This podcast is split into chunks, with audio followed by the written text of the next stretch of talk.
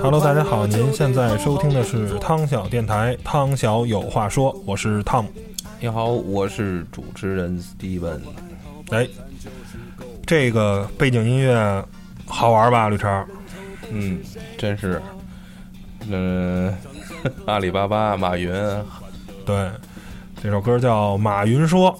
嗯，在我们现在很多人的这个微信的朋友圈里，都会说。马云说：“人生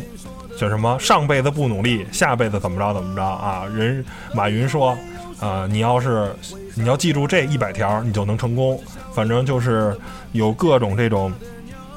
心灵鸡汤啊，或者是什么一些励志的呀，太多的这种东西了。你有没有发现，李超？关键马云都说好像 不是他自己说的。对，关键是这些马云说根本就不是马云说的。嗯。”确实是那个，现在网上，尤其咱们那个微信的这个，我但是咱跟咱们这期节目主题先偏离一下。当然，你还没说咱们这些主题呢，就是这网络网络上的这些，尤其微信啊，就是影响了很多人。因为啊，嗯，很多心灵鸡汤啊，很多那种处世哲学啊，甚至于就是生活的小小常识偏方啊。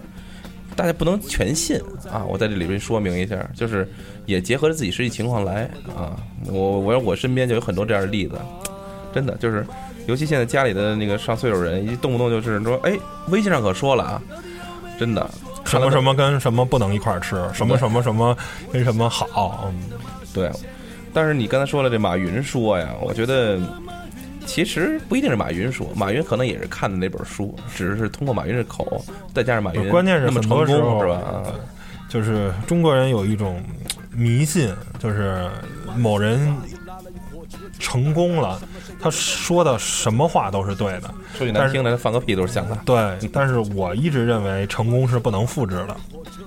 成功复制这个事儿吧，就是说，当然了，成功是有它的一个必然和偶然因素在里边的。所谓的复制，就是说有些偶然因素你确实复制不出来啊。咱们只能看到这看到这个成功路上都经历的一些东西，是吧？嗯。今天聊了这么半天了，还没扯到主题。这主题是什么呢？就是前两天啊，这个应该是福布斯啊还是什么一个公布的数据，说马云已经这个以好像两亿元的这个人民币的这个优势啊，超过李嘉诚先生。成为现在华人地区的这个首富，哎，而这个双十一啊，一个月前刚过，这个双十二呢，目前呢也是如火如荼啊，所以经历完双十二，嗯，所以呢，我跟吕超说，那咱就聊聊马云和他的淘宝帝国。我觉得现在可以称为淘宝帝国，不足为奇。为什么呢？就是。马云已经深入到我们生活的方方面面。原来啊，我觉得只有在小地方能，就是能复复制这种就是商业帝国的一个就是模式。比如说咱们所知道，就大家可能有所不知啊，就是说那个香港这个地界儿啊，你要说动辄就是你动一下，比如说你去上商场里买个东西，您进的是李嘉诚先生的超市，嗯，你去用自来水，没准啊，这自来水就是李嘉诚同志人家。的公司啊，或者是控股，是吧？您停个车，那车位就是这个地产公司的，是吧？就是真是生活方方面面。虽然啊，马云在咱们的生活中不像是李嘉诚在香港人民生活中啊这种这种地位，但是呢，至少在网络层面啊，确实深入到大家的生活里边。先不说别的，就说一个淘宝这事儿吧。对吧？嗯，淘宝那个购物刚开始啊，我觉得就是一个比较年轻人啊啊，就是是像我们这种就是呃八零后啊，七零后这种就是比较现代的这种啊，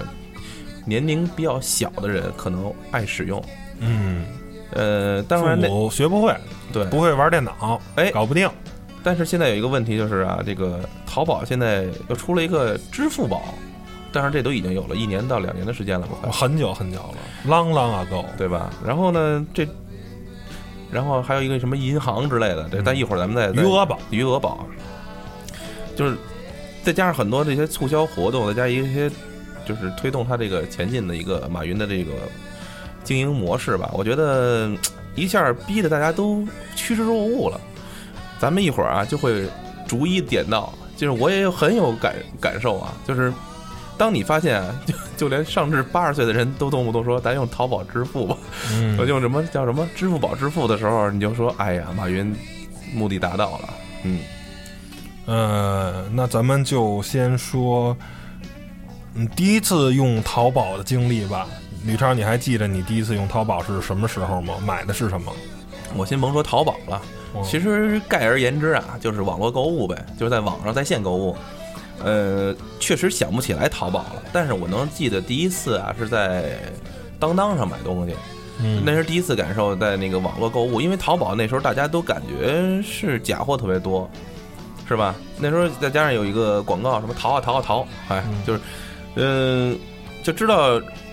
网络购物这东西很新鲜，但是呢，你又得那时候挣的少，然后呢，就是想买点便宜的东西，再加上啊，那时候我对这个就是网银这东西确实也没有操作过，就是特别倾向于那种不要在网络交易的，你知道吧？啊就是直接货到付款。货到付款，所以当当啊是我最好的选择。都是看完东西，哎，直接再买。嗯，后来呢，就是由于商品购买的就是种类越来越多，从你吃的住的啊，里边的用的，谁还有什么汽车之类的一些用品啊，你发现有些东西它确实得在线支付了。才渐渐的接受了这种在线支付的方式，而且淘宝的口碑越来越好之后，才正式开始使用淘宝。所以说，回答你这个问题，就是我确实想不起来第一次淘宝的经历，但是我可以告诉你的是，我用的比较晚，可能也都是二零得零七零八年了那种。那还已经挺早的了。我觉得好像大多数人尝这个淘宝的鲜儿也应该都是零七年、零八年吧。虽然淘宝好像零四五年的时候就已经开始有了，嗯，已经开始这个起来了。我记得我第一次用啊，我还不是，我是先逛了淘宝，当时我没有支付宝这个支付，是先逛。当时买什么呀？给我爸这个 Zipper 这个打火机买这个油，啊，这个东西啊，很就是属于偏门儿，这咱俗称的这个不好买，哎，店里的很贵啊，淘宝那很便宜。买啊，我当时没有，我是看好了，跟人聊好了，把链接啊发给一哥们儿，然后这哥们儿啊，哎对。下下帮他是有支付宝，没错。哎帮我下了单了，然后我把钱给了他，然后呢，过两天就给送到了，很嗯。方便，快递，哎，踏踏实实的，你这种经历啊，我也有过，好像就是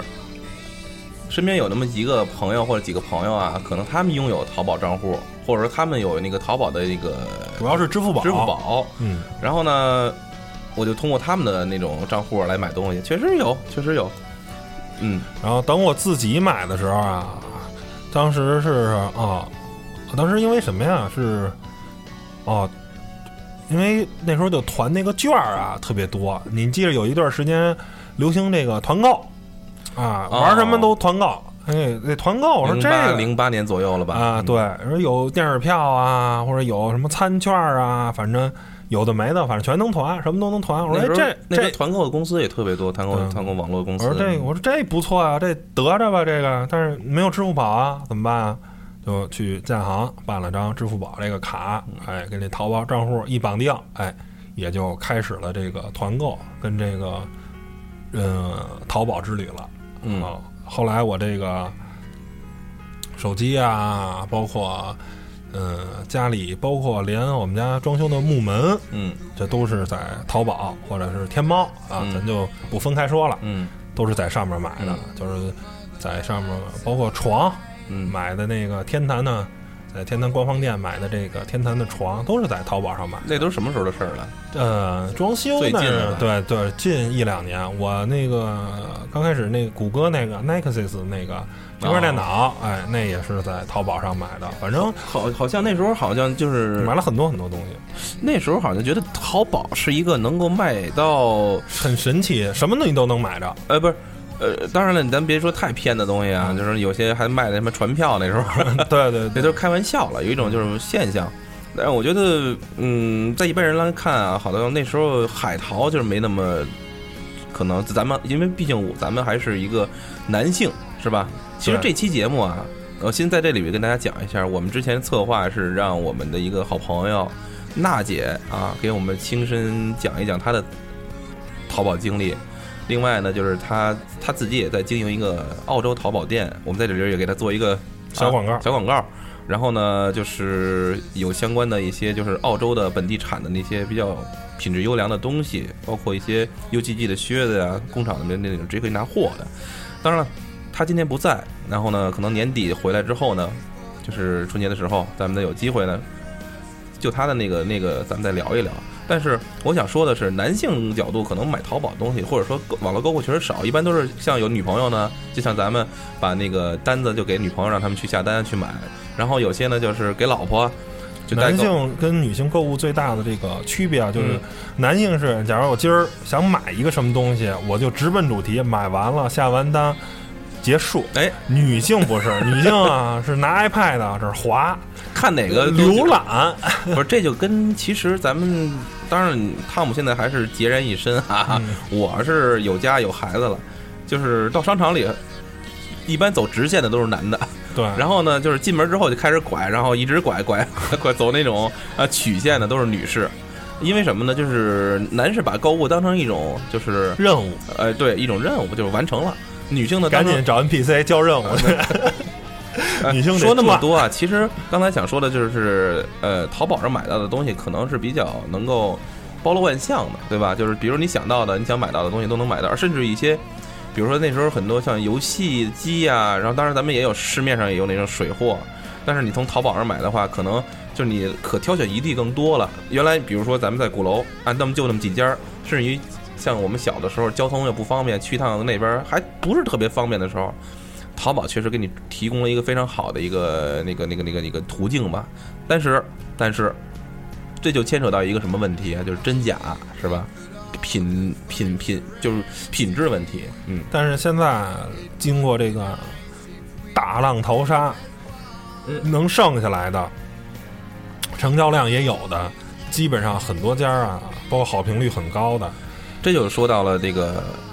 就后来的天猫了，嗯，对吧？汤姆，我相信你应该是在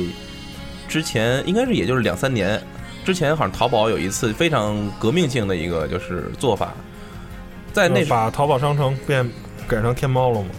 呃，其实最主要的，它是通过一种手段，也就是交他们那个叫什么保证金，保证金制度，对吧？嗯原来淘宝只是一个，咱们先说一下，淘宝的前身应该就是阿里巴巴了，嗯，对吧？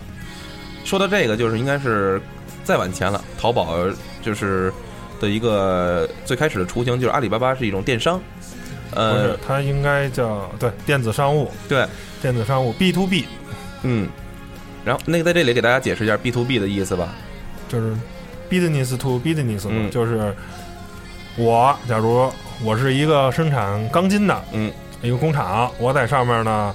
是这个放上我这个钢筋，嗯。各种螺纹钢筋。嗯。吕超呢是做一个做铁艺的，嗯，他买我这些钢筋，对，哎，然后呢把这些加工好了，嗯，然后他加工好成铁艺呢，又在上面挂上去，卖给呢可能这些这这个，因为它是一个全球性的，嗯，然后呢，没准儿有欧洲的这些买家啊，嗯最后呢会从吕超这儿把这个铁艺的产品买走。B to B 啊，是不是就这个意思？就是说大宗的、大宗的，商品这都是咱们的那种生产厂，或者说是那个就经销主要就是嗯买的得大量，你甭管买什么东西，人家可能就是哎一百件、五百件、一千件我才能发货。但只是一个量上。但是我觉得最最主要的，其实还是一个叫就是 business to business 嘛，嗯是吧？主它主要要是两边都是商人，没有最终消费者。对，后来就出了一个 B to C 了，对吧？但听说 B to B，呃，我曾经有一个朋友啊，其实是原来我做销售时候的一客户，嗯特别有头脑。他在在大学的时候啊，就开始做那个吉他生意。他认识国内的一个南方的一个吉他厂，然后呢，他就跟这吉他厂，因为这吉他厂那时候可能对阿里巴巴这种东西还不太了解，他就从这里边进货，然后呢卖给国外的一些就是吉他爱好者。哎，但是他那时候就是通过阿里巴巴的方式卖过去，但那时候他们已经就是阿里巴巴那边等于在国外里边收到的就是这货物的人就应该是最终 end user 了，咱们管它叫就是最后的 customer 是吧？嗯那他这种应该就是 B to C 了，是吧？嗯呃，所以说，阿里巴巴是马云在应该九十年代的时候就已经开始去运作的了吧？咱们具体没有倒他的这个日期啊，咱们我就记得好像是他九五年开始创业吧，嗯九五年九四年时候，当时是创立的这个叫中国黄页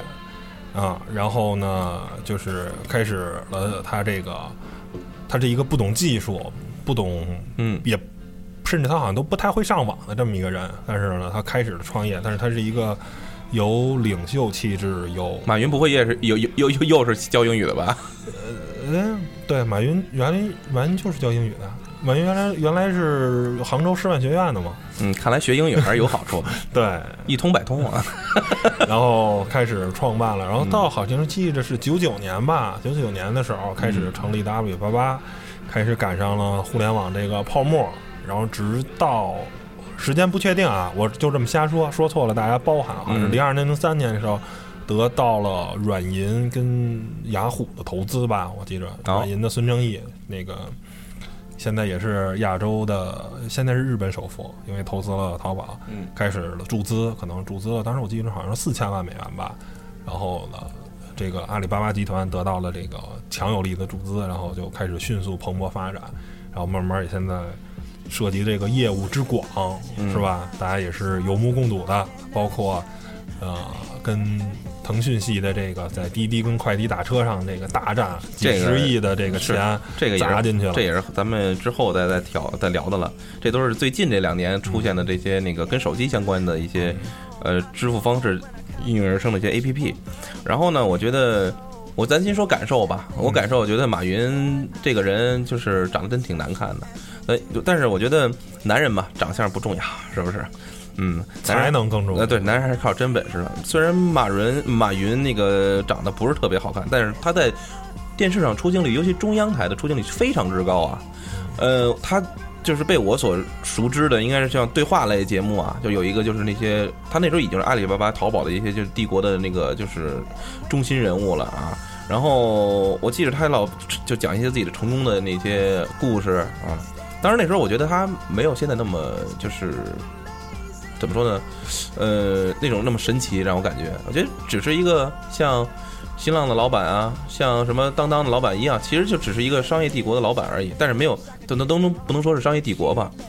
直到有一天啊，我发现啊，开始电视上开始说马云有一个故事，你还记着吗？就是说他他年轻的时候在杭州的街道上。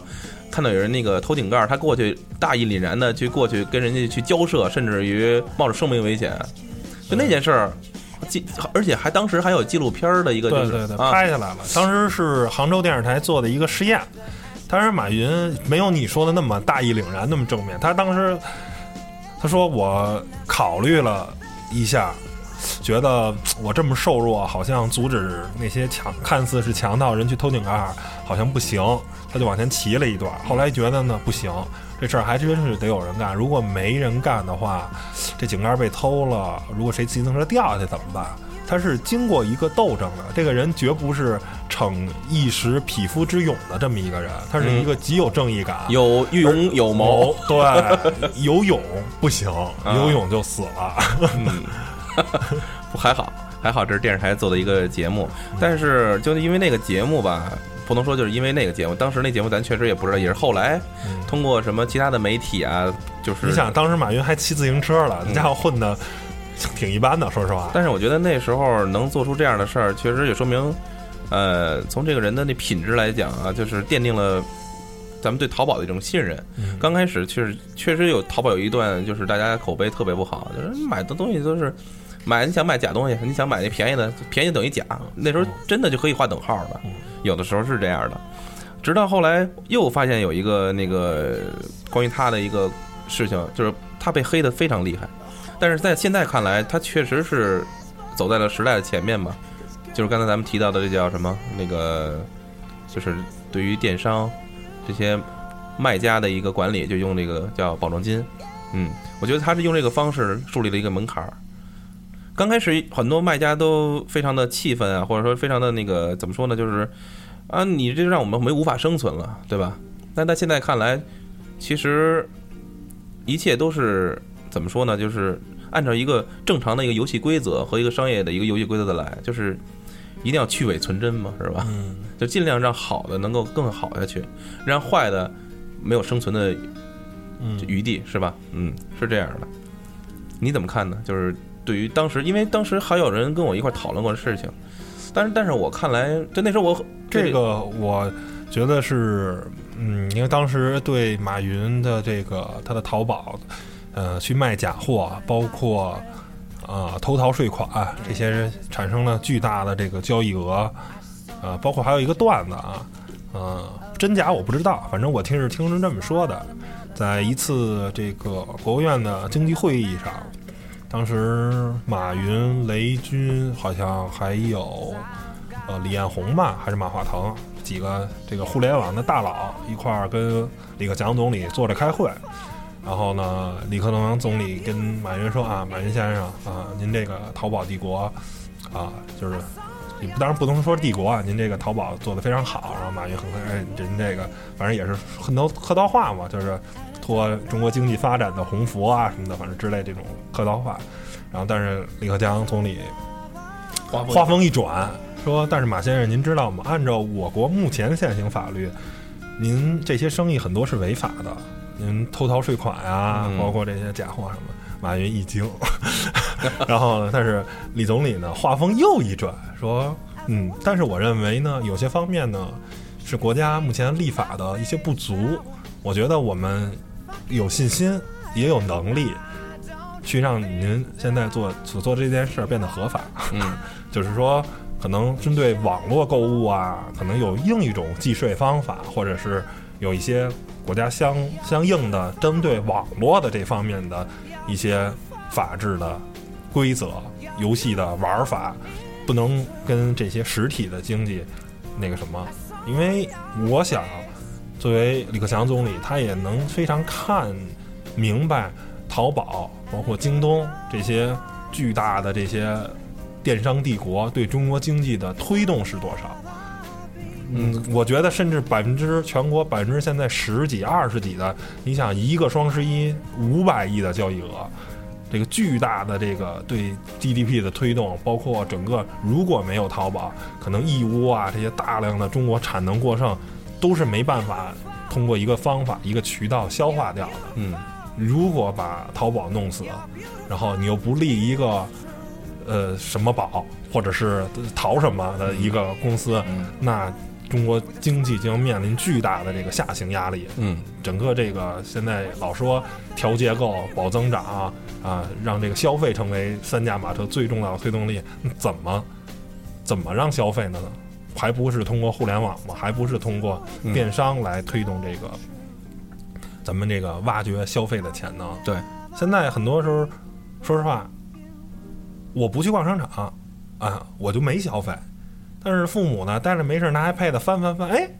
看见哎这羽绒服不错，什么哪儿波司登的，哎，人原价都卖一千五呢，这打折才八百块钱，买一件吧，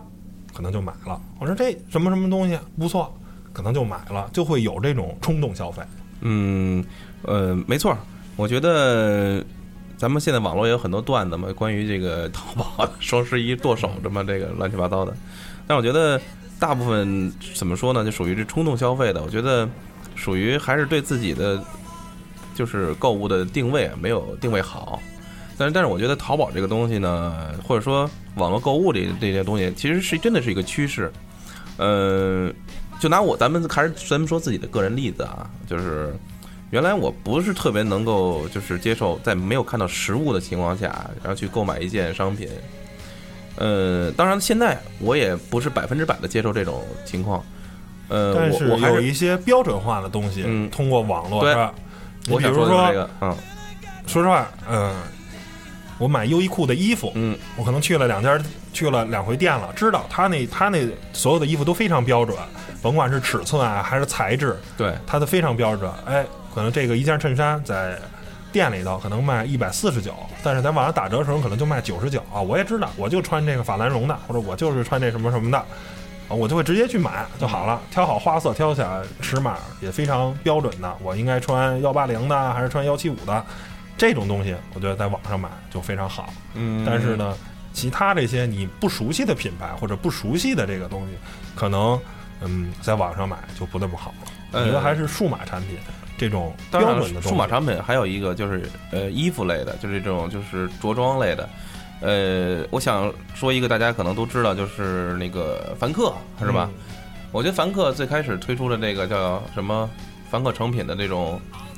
呃，能够给你退换货的这个服务啊，在那个时候确实吸引了很多人。我在那个时候可能也是刚刚开始工作，呃，收入呢相对来说比较低，然后呢，凡客的衣服又比较的廉价，然后呢，感觉上也还就他做的那种模，就是他那个雏形其实是原来的咱们 U。就是有一个 UGG 的那个牌子吧，我记得有一个就是这么一个品牌的一个衬衫，嗯它也是这种通过网络的这种方式去购买。呃，我觉得淘呃就是淘宝在那个在那一段时间啊，确实呃的名声或者说它的一个素质没有，至少在衣服这块儿啊，确实没有那个呃凡客更有名儿。而且那时候凡客确实是打开我啊，就是个人来讲，在网络购物比较放心的第一步。因为我可以拿到衣服之后，确实觉得不太喜欢，马上可以无条件退还货，而且那时候的速度感啊特别好。嗯，我觉得淘宝也要感谢啊，就是凡客在这个时间给大家这种就是这种体验。其实我觉得也是因为有凡客这样的公司，淘宝后来可能在也在做在怎么往后做的时候，可能也会融入一下其中的一些好的优点地方，可能是。但是呢，凡客呢，这也就是说了，步子呢不要迈得太大，容易扯着蛋。嗯凡客呢就把自己的蛋给扯着了。嗯，他这个你觉得服务很好，但是要付出巨大的这个物流成本。这个次天达这件事儿是非常花物流的。最早的时候，京东的物流也是非常给力，到现在呢，它经过一个不给力的阶段，到现在呢又恢复到通过这个不断的这个、呃规模的扩大，它把成物流成本又降回来了，所以呢，现在又恢复到一个次日达，甚至有这个当日达啊，呃，两小时达的这个，当然你得加钱啊，嗯能能做到这个。嗯，咱俩身为物流行业，也知道物流这个，你甭管是租库房啊，包括你整个这个呃供应链的配送啊什么的，这些都是非常劳动密集型的，嗯而且需要大量的重资产，你包括库房啊、卡车呀、工人啊这些，都是很花钱、很花精力的。想做好，说实话真的不容易。而这个当时陈年把他的凡客做到最大的时候，吹过牛，说我们要造一个中国的路易斯威登。后果是甭路易斯威登了，连连连威登都没有了，都都快灭灯了啊！这个就是陈年的故事，他这个也算作茧自缚吧。你他当时好像扩了在北京几千个快递员，嗯主要就是做北京嘛，所以付出代价了。这也就是慢一点儿，而淘宝呢，他选择了这个存做平台。这一个最大的好处呢，它就把物流这块儿不可控的，在物流，我认为是不可控的。你不会 blame 我，至少是你不会就是怎么说呢，就不会责怪我的问题，而是因为中国这个家你可以他们你自己谈，包括中国这么大的这个疆域，你想从广州发一个货发到北京，路上甭管是卡车运输还是铁路还是飞机，不确定性太多了，这个运送时间根本就没法保证，包括物流成本。平台这个东西确实就看谁先做。马云就是先做了之后，有先入为主。你平台搭起来之后，别人很难进入。像美国现在也是易贝最最牛啊，对不对？然后就算是现在的那个叫什么 Z Z 什么来着，那叫亚马逊，亚马逊，亚马虽然也是做还是亚马逊还是 B to C，不是 C to C。所以说，我觉得怎么说呢？嗯、世界上范围来因为一倍，中国范围啊，那咱就只能说是马云的那个淘宝。淘宝帝国，而且这东西是真是难以复制，你没法复制，不需要你复制，根本就只需要一个就够了。你现在再给我提供一平台，有些很就是重复的东西，确实，嗯，怎么说呢？就是就是没有一种一种多余了，所以说大家很难进入，所以很难进入呢，就只能像这种京东啊，在两千零三年开始起来。然后呢，通过这个什么那时候的这叫什么危机来的，咱们那个 SARS 危机之后生存下来的。然后呢，这个当当也是开始，他们只能做这种，我所以觉得淘宝在这个时候，嗯，更显出它的一个就是江湖地位吧，就是它，你你不能跟他们去相提并论，就是他们完全是不同的那种商业模式，嗯。只能说大家都是叫电商，但是电商平平我是就就只能做一个 C to C 对，跟 B to C，没错。哦。嗯。这个淘宝呢，嗯、怎么说呢？嗯，改变了我们的生活，没错。让，大家呢现在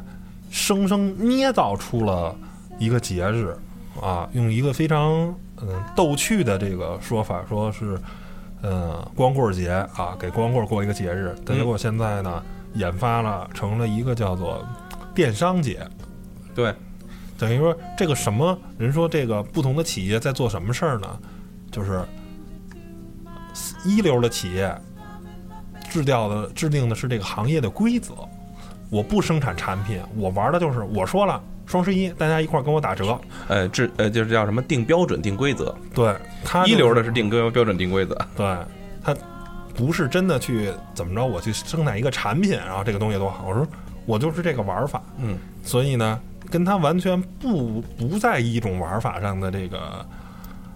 京东啊、当当啊，或者是包括中国的亚马逊，你也只能跟着一块儿来。跟着一块儿来。我觉得最逗的就是这次双十一的时候啊，京东找大鹏，还有那个一个网络的一个嗯女女的我知道那个叫做了一个节目，做了一个一个一连串的一个广告。嗯结果啊，刚开始他们广告是打着双十一的那个 logo，嗯后来人家淘宝说我们已经注册双十一这个 三个字儿是我们的注册商标，我觉得绝了。就是玩的确实很有欧美范儿了，就确实是有那种美国商业的感觉了。就是我一切都是有这种叫什么，就是有我的这叫、啊游戏规则啊，对，有游戏游戏规则，有我的那叫专利的，是吧？就是说实话，呃，我希我就是我希望能看到这样的情现象，就是玩的越来越高大上，而不是那种 low 的就拼价格，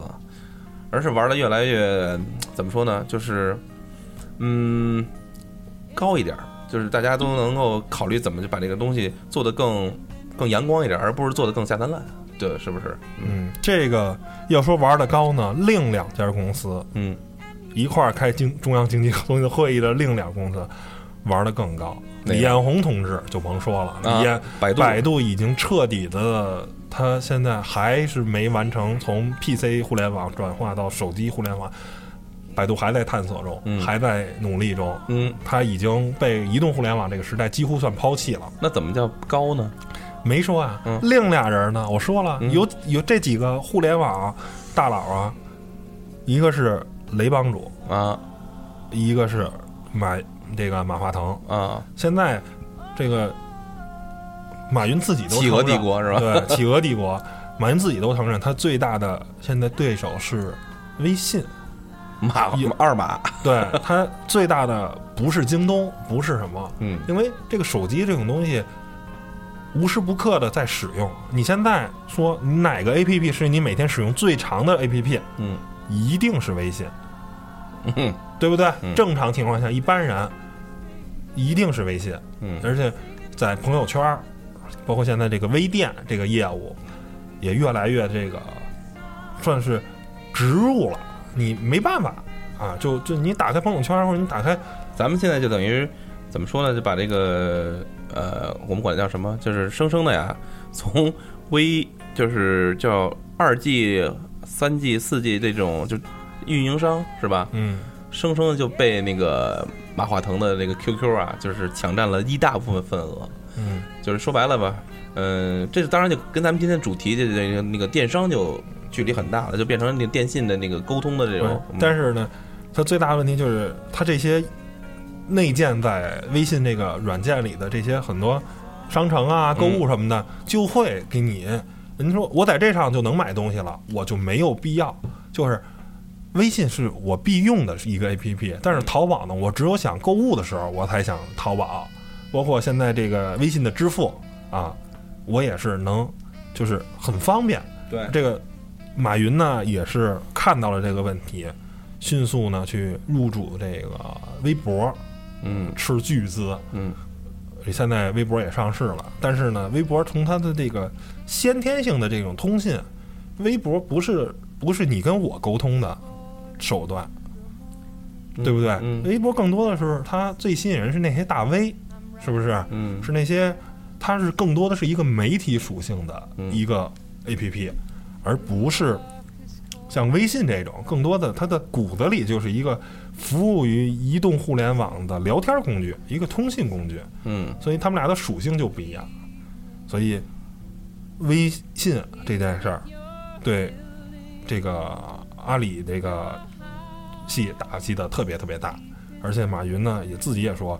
好像阿里自己也发现一个叫易信吧，跟电信好像合作的，嗯说阿里的员工只能用这个，嗯不能用微信。就是，但是这种做法非常的，我认为我看非常看不上啊。嗯但是呢，因为你这东西逆时代而动的这种东西是没用的，而且互联网这一件事儿呢，最大的它最可怕的是什么？如果在一个传统社会，开商场，一层我们家卖鞋，你在我边上卖鞋，你也有生意。嗯开饭馆，我在簋街开一饭馆，对面我还开一饭馆，我也有生意。你们家这儿人多满了，我觉得不爽，我绕道，我就去那家了，我就赶紧，我想把事儿给办了。嗯但是互联网，只要你的服务器不宕机，来多少人都能满足，最后通过快递哥、客服小妹就把这事儿给办了。嗯他不用饭馆，不用不用等位，这些问题是在互联网，就是你越是大哥，你的收益也就越大，越挣钱，我就能不断的更新自己的，提高这个用户的这个满意度啊，对感受啊，对用户体验是吧？非常流行的这个词儿，嗯让他越来越爽，他就越来越用你。这个老二呢，想翻盘的机会也越来越小。就是，嗨，怎么说呢？就是一种一种就是一种就是方式，就一种怎么说就一个品牌，或者说是一种领域吧，可能现在只能允许一种就一个品牌存活下来，是吧？对，还有呢，这说完这个这二马的这个马化腾，嗯咱开始说雷军。嗯说雷军啊，这个人啊，在网互联网上这么评价说，他是一个特别擅长这个，他把一个山寨货，他把一个很低端、很山寨的东西，通过这种不能叫情怀、极客精神，重新包装以后，再推出来，用用小米这个名字，嗯或者红米或者什么米，什么米不重要，重新包装出来，它就会成为一个特别成功、特别有这个市场竞争力的一个。刚开始做手机，是不是？其实它的目的不是做手机，手机根本就不赚钱，它是靠它这个 ROM 里头这些内建的啊、什么壁纸啊，还有什么主题，靠这个赚了钱。嗯，慢慢的，现在后来又开始玩移动电源，啊，紫米科技，到现在走到这一步，大多数人都看明白了，小米根本就玩的不是小米玩的就是一种生态圈，小米玩的是一种文化，一种极客精神。它竟然出了一个其他厂商要卖五六千块钱的净化空气净化器，那小米那个净化器只需要卖到七九九还是八九九，我忘了啊。嗯一下，这个又是让这个整个这个算是这个行业一下看明白哦，原来是小米这玩意儿，包括小米要跟好像万科一块儿联合租这种公寓，这种青年公寓，嗯就是它更多的是，其实他的情怀，我觉得比老罗的情怀还要有情怀，虽然是不是一种情怀，但是它这种其实卖什么不重要，主要是打上 logo 就是小米，大家就能，其实卖的是自己的品牌。然后呢，就是通过年轻人的这种就是比较社群的这种认同感，对，找认同感嘛。但是我觉得小米这两年确实发展的非常快啊。然后就是，但是我确实除了它的小米盒子之外，没有体验过其他的东西，因为对我来说，它的产品，当然，呃，刚才说错了，其实还有店员。嗯说句比较实在的话，在我看来，我不会花嗯超过三百以上买他的东西。我我我的意思是说，他现在他的产品线啊，我在我看来，可能我会在质量比较保证的情况下，我会买它比较便宜的东西。因为其他的产品，就其他它其他产品线，可能我就不是说看不上，而且对我的需求量确实不大。比如说，他上次你做的那个节目锤子是吧？嗯嗯，同样手机可能我就买锤子了。嗯，因为在我看来，小米的 design 就是设计不如锤子，那对，对吧？对，所以说就是他敲碎的那个、那个、那个、那个客户群的那个，就是说那个需求的那个口子，其实就是低价，对，其实还是从一个价格入手而，且对吧？它其实就是山寨包着一个外衣嘛。但是你一旦这么定位之后，我觉得这也是老罗经常用他的情怀来说的，就是你一旦把自己说贱了，那你就永远很难翻身。连老罗这次也是，他一旦把钱把这个价格往下降了，那就一定要向自己的这个骄傲啊低头了。他说我骄傲，但价格跌跌下来了。但是他说了，在这次发布会上他也没有就是亲自正面的回答我降价的一个很只字片语，我完完全全看了两个半小时的那个那个发布会。啊，这个就是产能到了一定地步，过了那个最有效、最好的那个销售时期了，网络这样也好。但是 OK，你要真有情怀，你要真骄傲，当然这是自杀式行为。咱们作为一种站着说话不腰疼的人，当然会这么说的。但是我觉得，那你还是应该从始至终，就是当然这也是他不成熟啊。虽然是很有情怀，但是他也是一个不成熟价格定位。嗯，这样做确实令人诟病。咱们可能会看得很清楚，能够理解，但你不得不承认，一时激起千层浪，很多人会因为这个事情啊揪着不放，至少在半年、一年之内啊，我觉得都会说老罗不就是把三千块钱降到两千块钱那个手机吗？那个是吧，老板嘛。其实你当贴上这个标签以后，永远都是这样。但小米则不然啊。从从从这一点来讲，我觉得雷军不如老老罗那么能说，嗯，但是呢，他每走的一步确实很扎实。就是在商人这个层面，呃，雷军高罗永浩不是一个层级，嗯甚至是一百个层级，秒秒秒秒杀他一百条街。但是在发布会啊，包括在说相声那方面，嗯那雷那罗永浩能秒雷军十条街，对是是是是这么一个。之所以说啊，人无完人，是吧？如果都是俩人都能结合在一块儿，那他就是乔布斯，那 不只是乔布斯，我觉得可能还是马云。我觉得就照这个路线推算啊，咱们完全可以由那个淘淘宝手机、微信手机，这都可以出嘛。就连那手机出一什么叫那个什么美拍手机，是吧？啊？美图美图手机，对啊，这这什么都都有可能。那手机其实可高可大，可贵可贱啊。当然，咱说了那么多啊，都说歪了啊。我就拉回来，咱们就说那个淘宝这个事儿啊，或者说马云的这个这个帝国啊，我觉得，呃，我觉得就是刚才开始的时候就已经点到了咱们双十二，因为最近呃双十二就是，嗯、就马云在这个补贴方面，还是就是他这个花这钱确实花的很厉害啊，就是为为了之前有一个银行，他那叫什么网银的那个叫余额宝，余额宝，哎，我的好多朋友啊，就是之前把所有钱都存进去，不不瞒你说，我也存了不少，就是为了那一七七块，就百分之七的一个什么那个余额的、那个，最多的时候百分之快百分之七了吧？我记得。对，然后那段时间简直了，他吸纳了全国上下得多少钱啊？哇塞！几千亿资金肯定有了。而且那时候开始，我记得是去年还是前年的那个，就是中央经经济政策的那个，就是年底的这时候，咱们今年刚开完政策会议就开始聊怎么去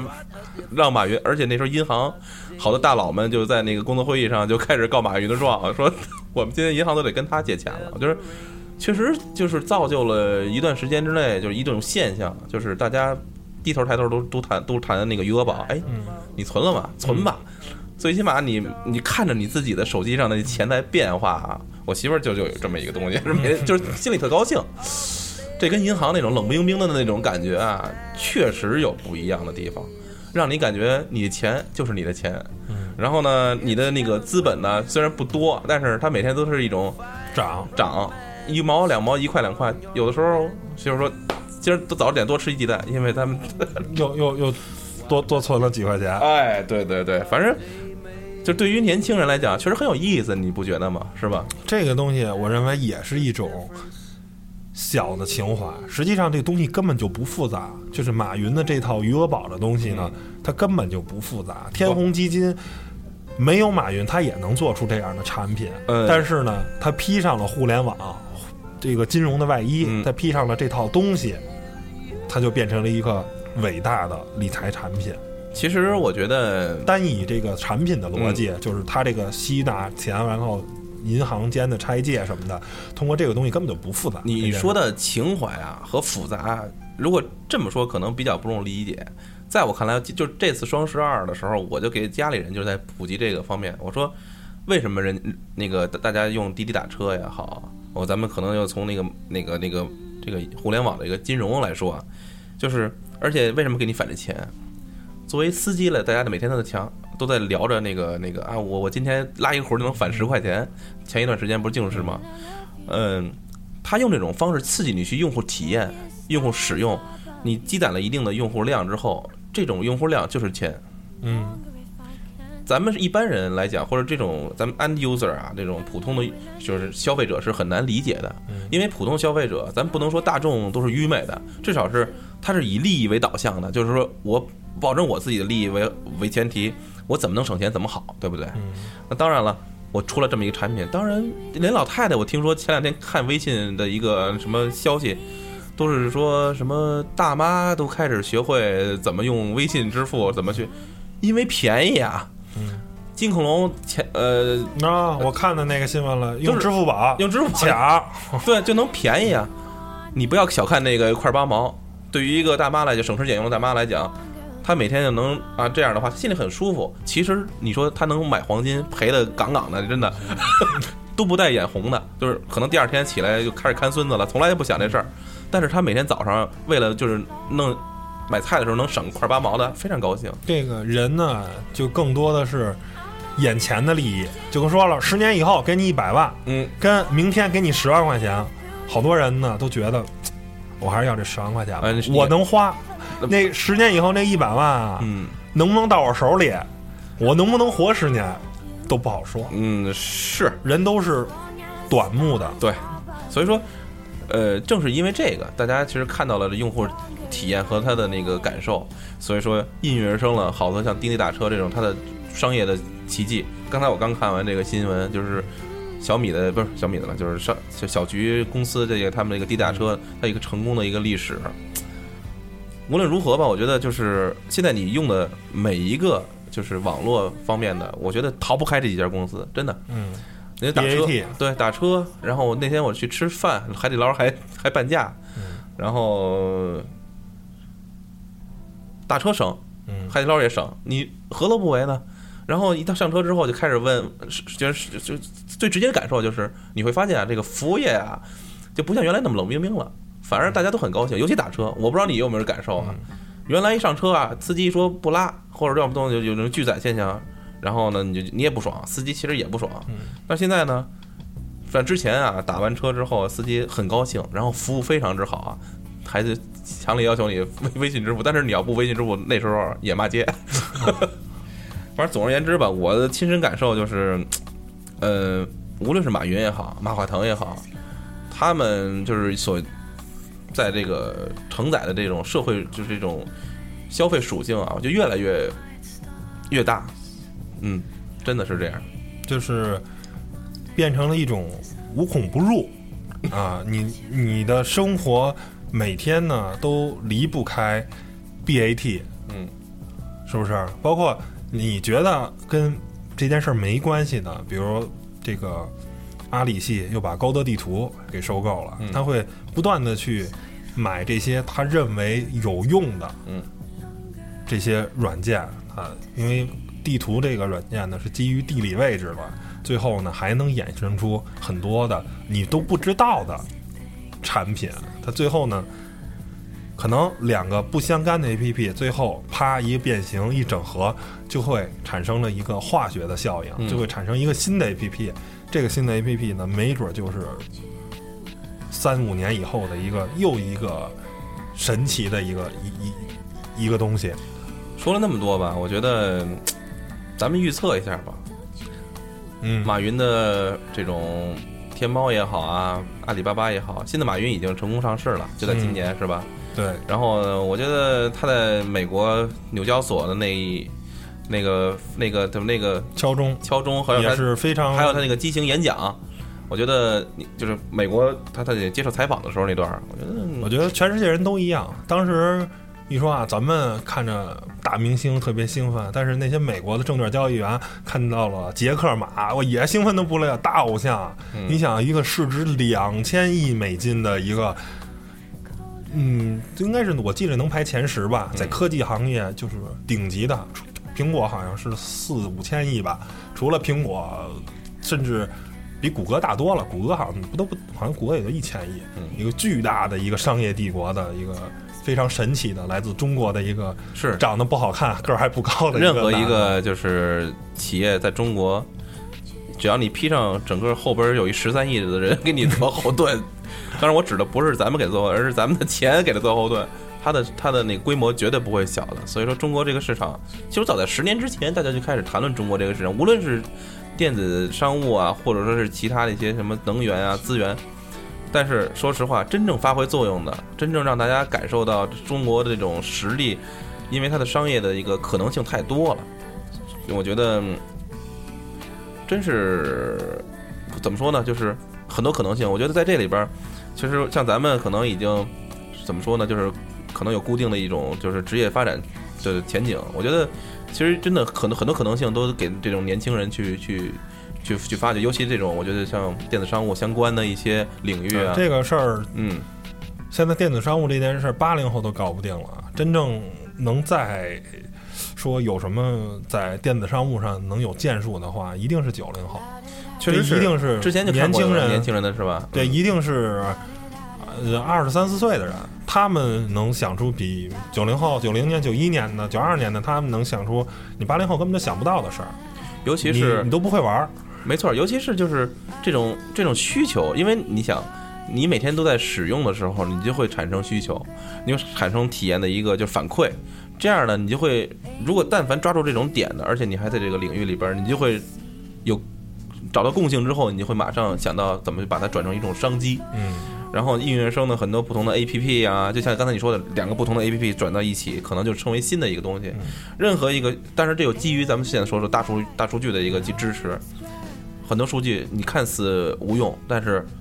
把它被整合被整合过。之后，一条数据没有用，嗯十亿条数据就能分析出一些人的行为，就能预测出可能未来发生的一些事儿，对，它就是能产生巨大的商业价值。所以说我觉得马云的这个商业还在就商业奇迹还在延续着。嗯，就刚才我说，咱们也可以预测一下，可能会想放向什么方向发展。他跟马化腾的这种，因为刚才你提到了，就是，哎，那微信支付是是是微信的是吧？对，微信支付可不是微信，不是腾讯的。哦，微信支付是微信的哈。那滴滴代打车也是微信支付，对，滴滴是腾讯系的，快滴是阿里系的，哦，那我明白了。嗯所以呃非常的，就是在现在移动互联网支付这上面呢，腾讯领先了一筹。我想，如果马别着急云，嗯马云虽然我觉得不是黑他，我觉得阿里的上市可能标志着，就像乔布斯死一样。我，就是这个公司可能没法儿再给我再给大家创新的这种可能性了是呃，吗？不是对，可能就是一个时代快画上句号了。嗯，也不一定肯定肯定会你只是还是好微信支付但是呢这块儿啊，不是他，我觉得是马云他的阿里帝国也就这样了，他嗯再也拿不出让我们眼前惊艳的，就像苹果嗯 iPhone 五甚至是 iPhone 的 4S 是一个终结的产品，就是我我不这么认为，我不这么认，我完全不这么认为。你要说到苹果嘛，我又完 完全不是，嗯你现在明显看一代不如一代嘛。呃，我更不这么认为了。就是你所谓的一代不如一代，只能说是因为你理解它了，你了解它了，你使用上了，然后你觉得在外观上或者在其他的没有什么太多的先进性，或者说跟其他相比较起来，这我觉得是一个过程。呃，咱们先暂且不表苹果啊，嗯因为苹果毕竟它是一个稳扎稳打的，而且是一个怎么说呢？一个它的生态圈非常的丰满。嗯就说一条吧，这里边儿就是它的支付，它的苹果支付马上就要进入中国，因为已经跟银联接洽，并且开始试行这种这种商业模式啊。不久将来啊，真的，其实我觉得做网络也好，做软件也好，回到硬件，苹果还是真正的那个，就是它的一个帝帝国搭搭建搭建的一个人。就比如说你微信，或者说是天猫也好，你没有实体的东西，最后还是怎么说呢？还是略低一筹。但是苹果提供了这么一个解决方案，就是你无论用谁的，你用微信也好，你用那个那那个淘宝也好，是吧？你用支付宝也好，我只要有一个 NFC 就全支付了。我才是真正制定规则的人。就那我，我不是那有 NFC 功能的手机有很多啊。嗯，但是那为什么？但是现在 NFC 手机的人去支付的人有多少呢？能能把这终端能够呃把电力铺起来，然后去做这件事的人能有几个呢？现在只有苹果一家，这一点你不能不说，这就是我敢花这个钱，在一个时，咱们之前聊过呀，在这个时间之内，我把这东西推出来了，而且再后还是那句话，谁先来的就是谁的了。嗯，后来的你永远都不可能再再侵占这个这块领域了，只能说是但是你不要忘了，呃，同样都是想拥有 NFC，但是你得你会你买苹果得花五千块钱，我买一小米就两千块钱，我也能 NFC，呃我为什么不买小米？这种东西是可以复制的，就是在一个产品里边儿。但是我觉得它的用户体验啊，觉得我觉得还是会可能跟其他的产品比较起来会有它的优势。但是咱们还是那一句话，咱们先不说了。第一个做进来的，它毕竟是一个标准，其他的再怎么多都是仿制品，或者是一追随者啊。那我说，就是咱们我预测一下，像马云啊这种这种商业帝国，我觉得往下走的一个可能性就是，嗯，怎么说呢？就是让生活的更多的方面，我觉得可能，呃，就能体验你的一个就是这种使用的一个快感吧。我觉得是这样。比如说现在手机上，它已经从刚开始的就是平面的一个电脑上，现在已经侵占到你手机的一个就是 APP 上，这已经已经很长时间了。你有没有可能以后的就连车上都可能有有有这样的一个服务呢？是吧？你自己车上有相关的 APP，这个东西我觉得，嗯，包括以后跟车联网的整合，对然后内建这种 APP，包括以后可能加油啊什么的这东西，就是这个东西肯定科技这些大佬们都会解决这个这个问题，这个在技术方面啊，包括我觉得都不是什么问题，就是肯定是，嗯，让你越来越便利，越来越简洁，越来越爽。但是后果呢？就是你钱包里边钱容易越来越快的就没了。那这是一方面，然后呢，你毫无隐私可言，就是嗯，开着车去哪了？去哪个加油站加油了？又去哪个超市买了东西了？在在加油站的这个便捷的超市，你比如又买了几个，是吧？这个杜蕾斯什么的，这个被人发现了啊，被老婆发现了，说哦，你是不是要跟谁去，是吧？车震，那这一下就知道了。嚯啊嗯，行吧，我觉得无论是怎么样，就是他任何事情都是他的正反两面。我们觉得还是多利用他的正积极的一面吧。呃，有人总有人说啊，包括我我妈啊，总说啊，你看新闻上又说互联网诈骗啊，这个骗了钱，或者是怎么着怎么着了，总说啊网上不靠谱。但是呢，我总跟他说，那你净看这些不好的事儿了，那每天那么多好的事儿呢？每天在互联网上可能有中国人可能每天有五亿人使用互联网，但是被骗的人呢，没准才五千人或者才五万人，那剩下那个那那么大的分母都是因此而受益了，对，是不是？因为这个枪不杀人，人杀人，嗯，对，是不是？互联网它只是一个媒介，一个工具。那这些人不在互联网上骗钱，他没准也上路上开车碰瓷儿去骗钱啊。互联网只是他的一个手段而已，没错，是不是？嗯我觉得跟互联网是对于人类来说，我觉得是近三百年或者最伟大的发明，是这个是真的第三次工业革命，让就是人跟人之间的距离特别近，沟通特别流畅。世界就是一个小圈子，嗯就算远在美国，咱俩也是不到一秒钟的时差，通过呃什么聊天软件啊就能沟通上，然后呢，通过呃一些现在已经非常落后的 SNS 那些开心网、人人网，然后能把之前、呃多少年没联系的老同学、老朋友、老同事都找着了，这些都是互联网带给我们的一个很好的一个东西。但是呢，带来的代价呢，也是人跟人虽然沟通更方便了，但是见面的机会更少了。可能没、就是没有没人也曾经有说过，就是天猫也好，淘宝也好，就是你你越来越少的去逛街了，你运动越来越少了。对所以说啊，所以说啊，你看我经常在淘宝上买一些运动装备，比如说什么那个计步器啊，这乱七八糟，但是后来就买完之后就干别的了，嗯也很讽刺吧？我觉得啊，就是所以说无论怎么样，网络缺，无论是淘宝也好，还有一些但是有一件很神奇的事儿，咱俩也私下说过很多回，啊，办这个网络电台，就是让大家能多更多的见面沟通，聊个天儿，嗯去交流。如果没有这个电台，可能咱俩不会坐下来在这儿聊一个小时关于淘宝跟他马云的故事。嗯，然后，但是在咱俩见面了，聊了这件事儿。嗯。但是最终呢，很奇很神奇的是，还是通过互联网传播出去的啊。对，但但是我跟别人就就就见得少了，你发现？嗯，anyway 吧，这这都不重要，这无所谓。不无有所谓。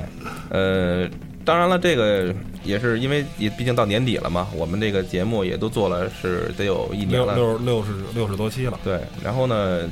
做了那么长时间，我觉得也是觉得。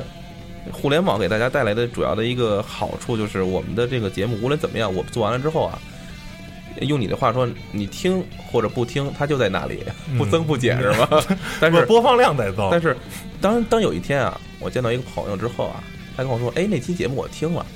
怎么怎么怎么着的时候，我觉得特有意思。”呃爽，呃特别爽，心里。嗯、怎么说呢？但是也觉得，如果说大家能更多的去沟通更好，但是确实因为现在的节奏时间节就是生活节奏太快了，嗯。嗯，无论是工作也好，生活也好，就是这种大大部分的时间让你去干一件事情，或者跟几个朋友约呀、嗯，越来越少了。嗯，就是我也愿意用自己的这个时间啊，就是做一些这些节目呢，让跟大家，让更多的人，就是我的，至少我身边的朋友，能听到我的声音啊，或者说分知道你最近在干嘛。分享。当然，最近干什么，其实大家都已经从朋友圈里边就能看到了。但是有一些就是难以难以用一张照片或两张照片、一段文字表达出来的东西，对生活的一些感悟啊，这正如咱们现在咱们的这个节目里边经常。就是咱们说的，就是分享大家的这种生活的快乐，分享大家的一些就是生活经历，然后呢，达成一个什么样的一个感觉呢？就是咱们虽然没有见面，但是呢，彼此都知道对方就是怎么说呢？就是一生活的一个一个境遇怎么样，然后分享一些快乐。最主最主要的就是这块儿，所以说很可能说歪了啊。所以所以说咱们这节目呢，就是也是成了这个啊这个东风是吧？互联网嗯也好，或者这种网络电台的一个是吧越来越成熟的一个东风。嗯，那行，那就也就这样了。这期节目，然后对最后打个小广告啊，嗯大家甭管在什么平台收听到了，嗯希望大家呢能把这个节目呢分享出去，分享给自己的朋友圈啊，嗯或者分享微博，无所谓都可以。嗯然后呢，也订阅我们的微信还有微博。然后呢，这个很多东西的抢先的这个内容呢，都会在这个两个平台上嗯发布给大家。然后呢，这个在我们每期的配文的文案中呢，都会有我们这个微博跟微信的地址，大家可以去看一下，加一下。我就不在节目里具体说了，嗯好不好？好，那本期节目呢就到此结束，拜拜，各位。拜拜。